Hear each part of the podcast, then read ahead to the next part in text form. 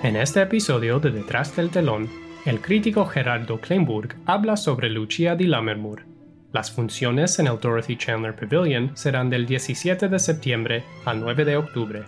Las entradas ya están disponibles en laopera.org. Amigas y amigos de la LA Opera, soy Gerardo Kleinburg y quiero darles la bienvenida a este podcast a propósito de Lucia di Lammermoor de Gaetano Donizetti, una de las óperas que se presentan dentro de la temporada de la LA Opera.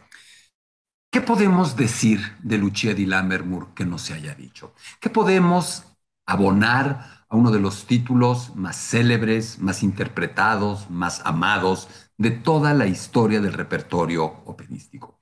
Yo empezaría por intentar hacer una especie de juego con ustedes a través del tiempo y de pedirles que nos vayamos atrás, atrás, atrás, hasta aquel ya remoto día del estreno de este título en el Teatro San Carlo de Nápoles. Vámonos al 26 de septiembre de 1835 e imaginémonos que somos ese público que entra a ver una ópera del grandísimo, ya grandísimo, ya totalmente consagrado Gaetano Donizetti, y que convierte de la noche a la mañana esa ópera en un verdadero clásico. El éxito es increíble, apoteósico.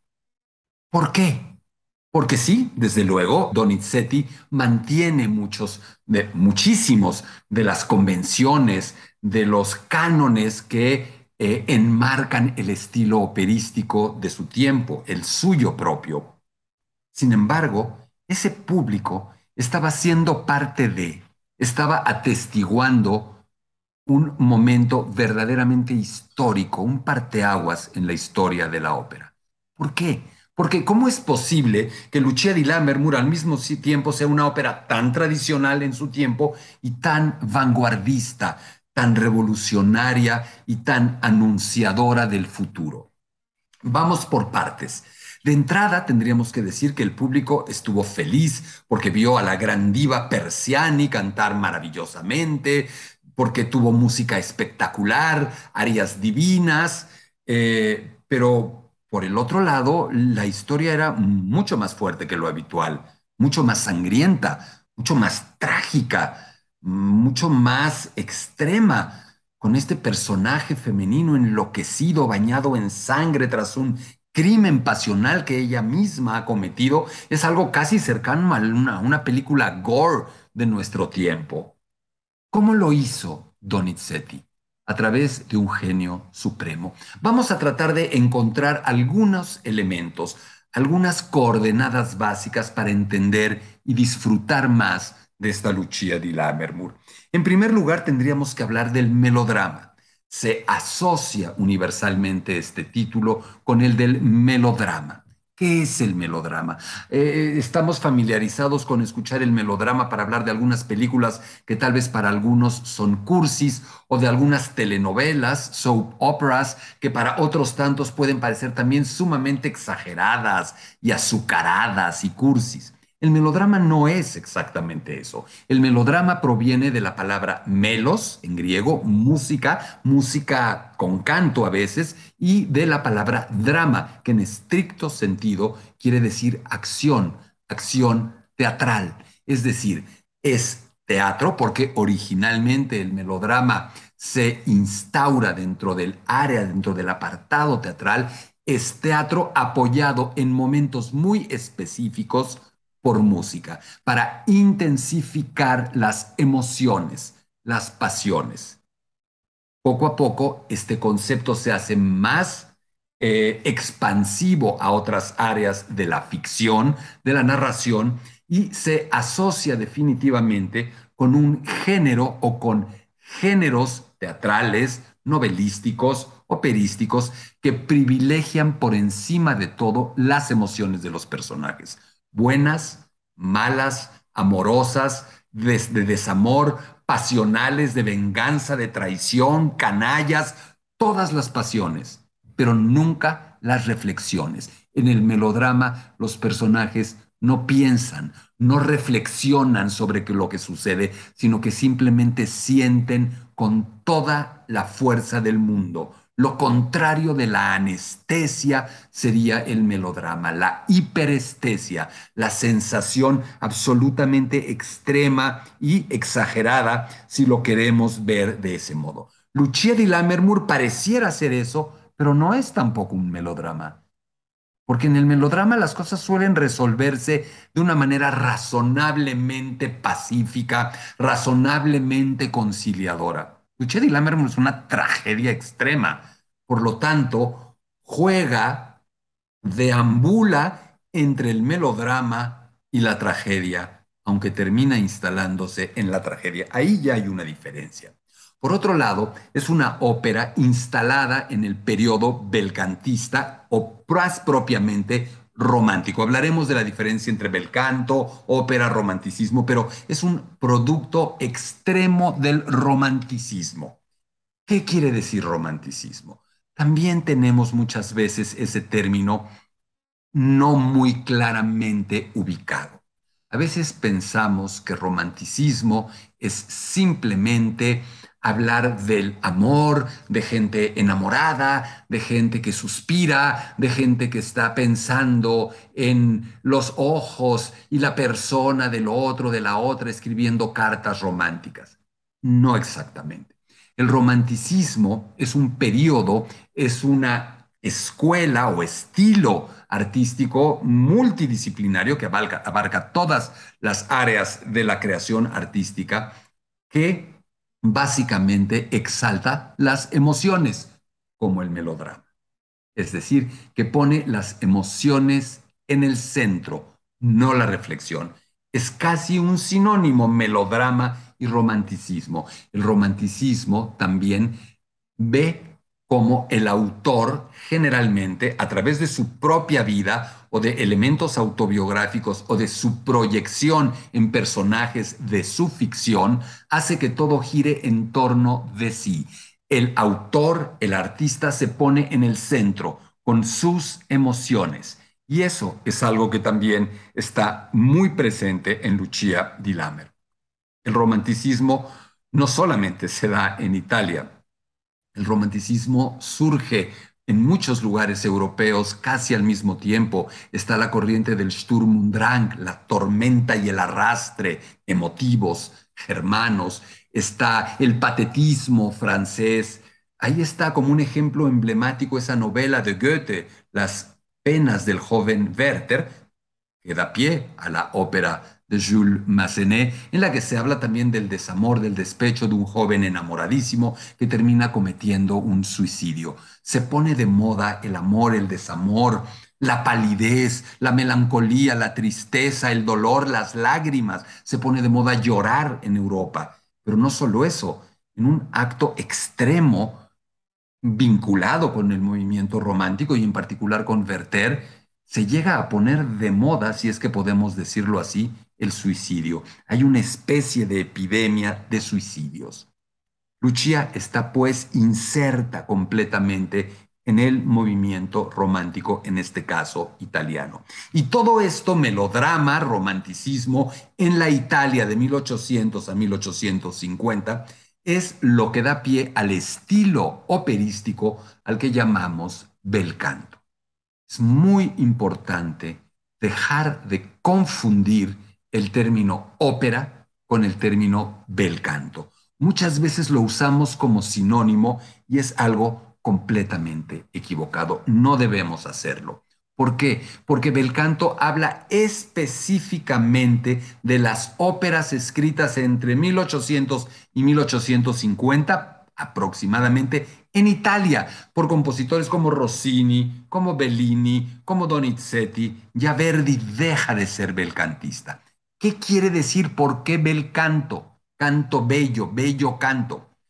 Los compositores de este estilo, Donizetti, el autor de Lucia di Lammermoor, no se llamaban a sí mismos belcantistas. Ese término aparece décadas después, muchos de ellos ya muertos, cuando Verdi está transformando, revolucionando una vez más la ópera y generando un estilo de canto que para muchos es demasiado agresivo, demasiado dramático, demasiado pasional, brusco, que ha perdido este cuidado, esta línea que se tenía durante este periodo al que estoy haciendo referencia. Y con cierta añoranza, con cierta tristeza y molestia, la gente de esta época, época de Verdi, empieza a añorar ese canto anterior tan cuidado, tan puro, tan bello, ese bel canto. Ese es el origen del término con el que se designan estas óperas. Ahora bien, estas óperas tienen también una serie de características y de estructuras muy particulares que a veces, puesto que él las desarrolla, las perfecciona, y las instala como moda en toda Italia, se designan como el Código Rossini. ¿Qué quiere decir esto? Hay tres o cuatro, puede haber muchos eh, eh, componentes más, pero digamos tres, cuatro, cinco de ellos. En primer lugar, es un estilo operístico que trata de apostar por una mayor continuidad dramática, una mayor continuidad de acción que la ópera, si bien tiene dúos, tercetos, cuartetos, arias al por mayor, recitativos, coros, pueda mantener una sensación al menos de continuidad, de avance, de que no se va deteniendo una y otra y otra y otra vez. ¿Cómo lo logra? Con varios, varias estrategias o varias estructuras musicales operísticas. Una de ellas es la fuerza rítmica, el vigor que la orquesta a través de la parte rítmica le va dando al canto y a la acción. Una suerte de drive, de thrust, que nos hace sentir que la música se precipita hacia adelante una y otra y otra vez. Por otro lado, el área, las áreas empiezan a evolucionar. Los cantantes siguen siendo los dueños del espectáculo, siguen siendo aquellos que hacen, que la gente compre boletos, a pesar de que también se tiene ya en un altísimo lugar al compositor. Pero la gente quiere ir a oír canto y el momento extremo del canto es el aria, pero el aria anteriormente a este periodo se estancaba mucho, detenía la acción. Los belcantistas desarrollan la llamada scena ed aria, escena y aria, como la famosa aria de la locura, del clímax de esta Lucia di Lammermoor, es decir, un área en donde haya también intervención del coro, en donde puedan intervenir otros personajes, en donde sucedan cosas y claramente eh, dividida en una primera parte más lenta, más cantable, a la que se suele llamar cavatina, luego este episodio intermedio con un coro, con una reacción de otros personajes a lo que sucede, que desemboque en la segunda y mucho más virtuosística parte llamada cabaletta. ¿Qué otro elemento podemos ver en el bel canto y en esta Lucia di Lammermoor? Números de conjunto ya no solo arias y arias y arias y arias, como en el periodo barroco, en la llamada ópera seria, sino números de conjunto en los que puede haber dúos, tercetos, cuartetos, quintetos, o, como en el emblemático caso del sexteto de Lucia, sextetos. Es decir, momentos de ensamblaje musical de las voces que al mismo tiempo van proyectando la acción hacia adelante casi de una manera instrumental camerística. Otro elemento definitivo y definitorio del bel canto es el estilo del canto. De hecho, bel canto se refiere puntualmente a la forma de cantar, de escribir para la voz como lo hacía Donizetti en esta Lucia di Lammermoor. Es decir, una forma de cantar en la que el instrumento vocal es tratado casi como un instrumento musical puramente, en donde se busca que exponga, que muestre colores, matices, dinámicas, delicadezas de toda suerte de formas. Es un canto, el del bel canto, el de Lucia di Lammermoor, que apunta a grandes extensiones bellamente, suavemente, delicadamente cantadas, con melodías pausadas a las que designamos cantabile, pero también elementos contrastantes en donde estas melodías se empiezan a adornar, en donde con toda una serie de abelimenti, adornos, se ornamentan con enorme virtuosismo, con agilidad, con saltos, con acrobacia, a los que también se les llama, ya a partir del bel canto, coloratura. Todo esto es realmente importante para entender una ópera como Lucia di Lammermoor. Por otro lado, lo que ese público en Nápoles estaba atestiguando sin darse cuenta era un enorme salto de la presencia de la mujer. Pensemos que en el periodo del bel canto, la mujer ha alcanzado un lugar muy, muy protagónico dentro del espectáculo. El castrado, los castrados han prácticamente desaparecido y ahora sí se quedan como reinas y señoras y dueñas del espectáculo las cantantes, la soprano, como Fanny Persiani, la que estrena Lucia di Lammermoor.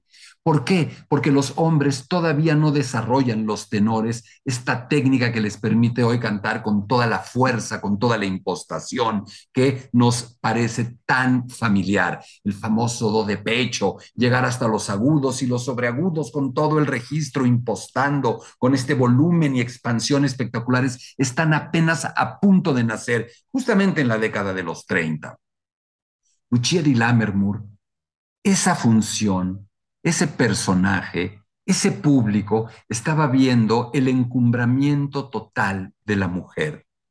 Recordemos que no era fácil para una mujer escalar en el escalafón social, económico, empoderarse, adquirir fuerza, libertad, emanciparse, tener poder, ser el centro de atención verdadero. La ópera el canto operístico es una de las primeras oportunidades de otra índole para que la mujer alcance este empoderamiento al que hemos hecho referencia. Y eso, eso, amigas, amigos, no es cualquier cosa. El personaje de Lucia di Lammermoor se vuelve una referencia, una referencia para cualquier cantante. Y ya en 1950-52, María Calas, al acercarse a este personaje, termina de transformarlo y termina de convertirlo en lo que hoy conocemos, una mujer fuerte, no una mujer débil. Es muy curioso cómo Lucia di Lammermoor es un personaje que da tanta dignidad a la mujer, a las cantantes mujeres, y sin embargo parece proyectar o proyecta a una mujer que es víctima de la condición femenina de su tiempo, de los matrimonios armados por conveniencia, de la mujer sojuzgada por hombres que siempre están en control de la situación. Las mujeres se vuelven locas ante estas tragedias en el periodo romántico, hecho que no deja de ser un tanto cuanto misógino el que se vuelvan locas como para evadirse de la realidad, mientras que los hombres supuestamente, en un acto totalmente machista y patriarcal, se quitan la vida o van a una batalla a morir. Por eso la mujer de Lucia tiene esta importancia. Y por eso la escena de la locura tiene esa importancia. La escena de la locura que ustedes van a ver y a gozar engloba todo esto, el melodrama, el romanticismo, el bel canto, el empoderamiento de la mujer, el encumbramiento de la cantante y por otro lado, la locura vista de otro modo, la locura como el pretexto, la ocasión para dar rienda suelta a la inventiva y a la creatividad musicales. Un loco no sigue las reglas, un loco no juega bajo las convenciones. Y es en esos momentos donde los autores pueden enloquecer musicalmente. Donizetti mismo, queriendo generar este ambiente de locura fantasmal, espectral, incluye, como escucharemos en la función, una armónica de cristal para evocar esta idea del fantasma que desde la primera escena del primer acto ha perturbado de tal modo a Lucia y que parece funcionar como una especie de foreshadowing de la tragedia en cierne. Hay otras, otras locuras. Bellini vuelve loca a, Mina en su sonámbula o a, Elvira en Los Puritanos, pero nada, nada alcanzará la altura de la locura de Lucia di Lammermoor de Gaetano Donizetti. Este compositor que nace en 1797, que muere en 1848. Hijo de una familia de pocos recursos en la ciudad de Bérgamo, adoptado musicalmente desde muy temprana edad por músicos, por patronos que apoyan su arte y que poco a poco, desde la tradición, con una sólida enseñanza musical, un hombre que conoce a la orquesta, que conoce los instrumentos, que conoce la armonía, que conoce el contrapunto, empieza a escalar poco a poco los peldaños del escenario operístico, se consolida rápidamente en el Teatro San Carlo de Nápoles, llega a tomar también, si lo podemos decir de esa manera, bajo su poder, sitios como Milán, sitios como Roma, principalmente dándose a conocer por sus óperas serias, trágicas, dramáticas, como Ana Bolena en 1830 o como el propio Roberto de Veré en 1837, toda esta saga sobre las reinas inglesas. Sin embargo, hay también grandes clásicos de óperas cómicas, de óperas bufas, donizetianas, como el Elixir de Amor que todos amamos de 1832 o el Don Pasquale, para muchos la última gran ópera bufa jamás escrita, el Falstaff de Verdi podría cocinarse aparte, el Don Pasquale de 1843, pero es esta Lucia de 1835 la que termina de encumbrar al gran compositor italiano que muy pronto, hacia 1838, buscará nuevos horizontes en París no tener tanta censura como en Italia, tener mejores condiciones económicas. Diez años estará instalado en París, también siendo una figura protagónica en Viena, hasta que la sífilis un mal que aqueja a tantos artistas y a tantos individuos del periodo romántico, empieza a consumirlo.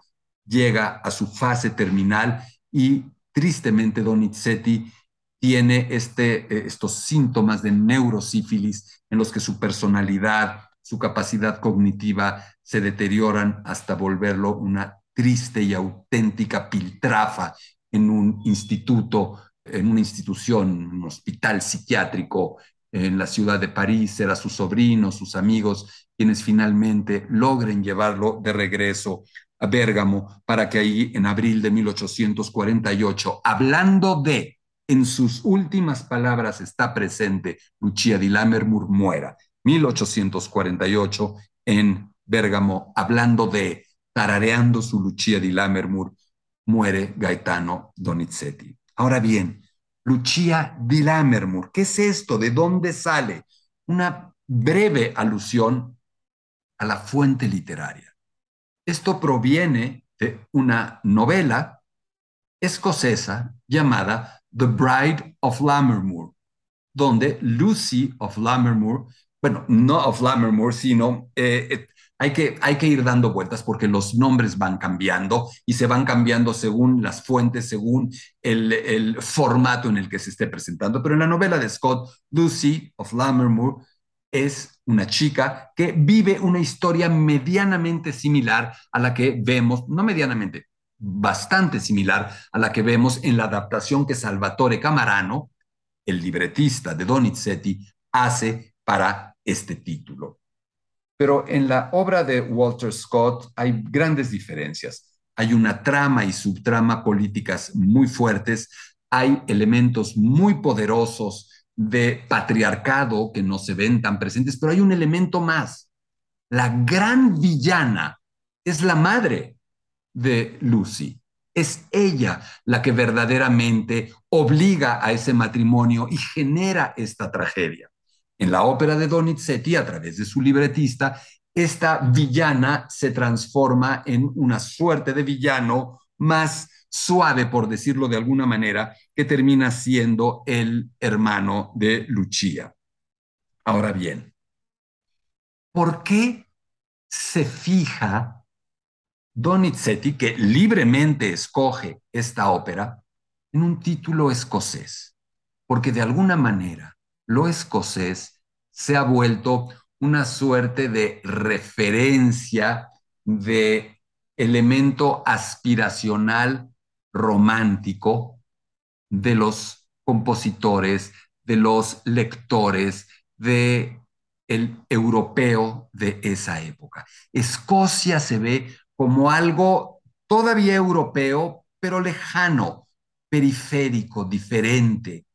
Se habla, se asocia con lo brumoso, con el clima frío, con lo lluvioso, con castillos abandonados o castillos en ruinas, con leyendas de fantasmas, con leyendas de crímenes.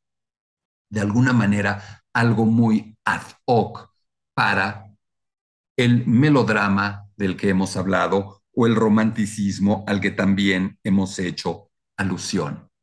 En la novela de Walter Scott, Lucy, Lucia, es un personaje mucho más débil que parece simplemente enloquecer por amor. Aquí, en la obra de Donizetti, Lucia enloquece porque quiere vivir una realidad diferente, porque se imagina realmente que las cosas son de otro modo. Walter Scott refiere que escuchó la historia contada en su familia. En efecto parece provenir de una historia verídica en la que, de manera original, en la versión original, supuestamente real, Lucia, Lucy, no mata a el hombre al que la han obligado a casarse, Arturo, en el título donizetiano, sino que lo deja herido, pero sobrevive y ella es la que misteriosamente muere. No terminamos de entender por qué muere. Y sabemos que en Lucy of Lammermoor, on The Bride of Lammermoor, ella enmudece ante el shock y no vuelve a hablar. Mientras que fíjense qué sucede en la ópera de Donizetti, en nuestra Lucia di Lammermoor. Lucia no solo enmudece, sino que habla y canta y canta hasta el paroxismo, como lo hace ni más ni menos que con el aria de la locura. Estos elementos nos permiten tener un contexto un poco más claro de lo que vamos a ver, de lo que vamos a escuchar. La producción que vamos a ver y que va a presentar la LA Opera no es una producción tradicional, no es una producción situada teóricamente donde debe suceder. Pero aquí hay muchísimas alteraciones. A ver, originalmente la historia se supone sucede en mil 688. Y Donizetti la atrapa y la jala casi 200 años más al presente, hasta 1835. Ahí ya hay una modernización.